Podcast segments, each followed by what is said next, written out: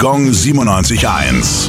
Well, the streets have a name. Ja, wo sind wir denn? Galileestraße, Fürth. Namensgeber dieser Straße im Stadtteil Harthöhe ist der Universalgelehrte Galileo Galilei.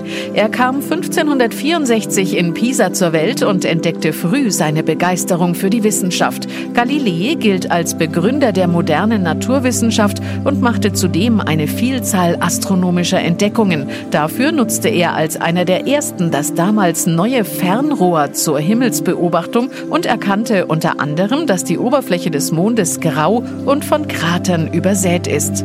Weil er zudem das kopernikanische Weltbild vertrat, in dem die Sonne als das ruhende Zentrum des Universums gilt, kam er wiederholt in Konflikt mit der Inquisition. Erst 1992 wurde er von der katholischen Kirche rehabilitiert. Gong 97.1. Well,